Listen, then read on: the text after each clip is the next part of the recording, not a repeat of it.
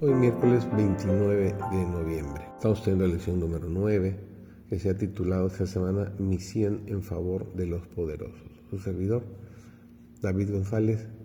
Nuestro título de estudio del día de hoy es Misión en favor de los ricos. Hay una obra que hacer en favor de los ricos. Ellos necesitan ser despertados a su responsabilidad como personas a quienes se han encomendado los dones del cielo necesitan que se les recuerde que han de dar cuenta ante aquel que juzgará a los vivos y los muertos. El hombre rico ha menester que se trabaje por él con el amor y el temor de Dios. Demasiado a menudo confía en sus riquezas y no siente su peligro. Los ojos de su mente necesitan ser atraídos a las cosas de valor perdurable. Debe reconocer la autoridad llena de verdadera bondad, que dice venid a mí, todos los que estáis trabajados y cargados, que yo os haré descansar.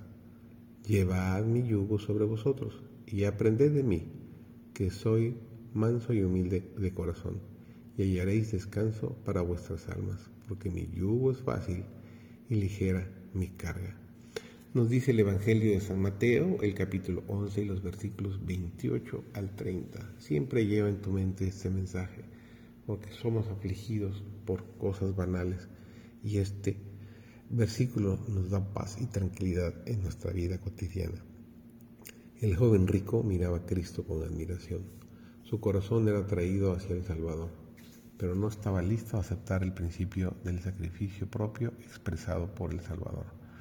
Elegía sus riquezas antes que a Jesús. Anhelaba la vida eterna, pero no quería recibir en el alma ese amor abnegado el único que es vida y con un corazón pesaroso se apartó de Cristo. Al alejarse el joven, Jesús dijo a sus discípulos, hijos, cuán difícil es entrar en el reino de Dios. Los que confían en las riquezas. Más fácil es pasar un camello por el ojo de una aguja que el rico entrar en el reino de Dios. En ellos se espantaban más ahora se daban cuenta de que ellos mismos estaban incluidos en la solemne amonestación. A la luz de las palabras del Salvador fue revelado su propio anhelo secreto de poder y riquezas. La Biblia no condena a nadie por rico, si adquirió honradamente su riqueza. La raíz de todo mal no es el dinero, sino el amor al dinero. Dios da a los hombres la facultad de enriquecerse y en manos del que se porta como administrador de Dios empleando generosamente sus recursos. La riqueza es una bendición, tanto para el que la posee como para el mundo.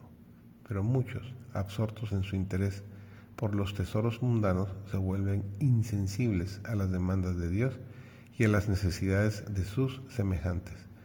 Consideran sus riquezas como medio de glorificarse. Añaden una casa a la otra y una tierra a otra tierra. Llenan sus mansiones de lujos. Mientras que alrededor de ellos hay seres humanos sumidos en la miseria y el crimen, en enfermedades y muerte. Los que así dedican su vida al egoísmo no desarrollan los atributos de Dios, sino los del maligno. Estos hombres necesitan del Evangelio, necesitan que se les aparte la vista de la vanidad de las cosas materiales a lo precioso de las riquezas duraderas. Necesitan aprender cuánto gozo hay en dar y cuánta bendición resulta de ser colaboradores de Dios. Que Dios te bendiga y te acompañe en tu travesía de este día.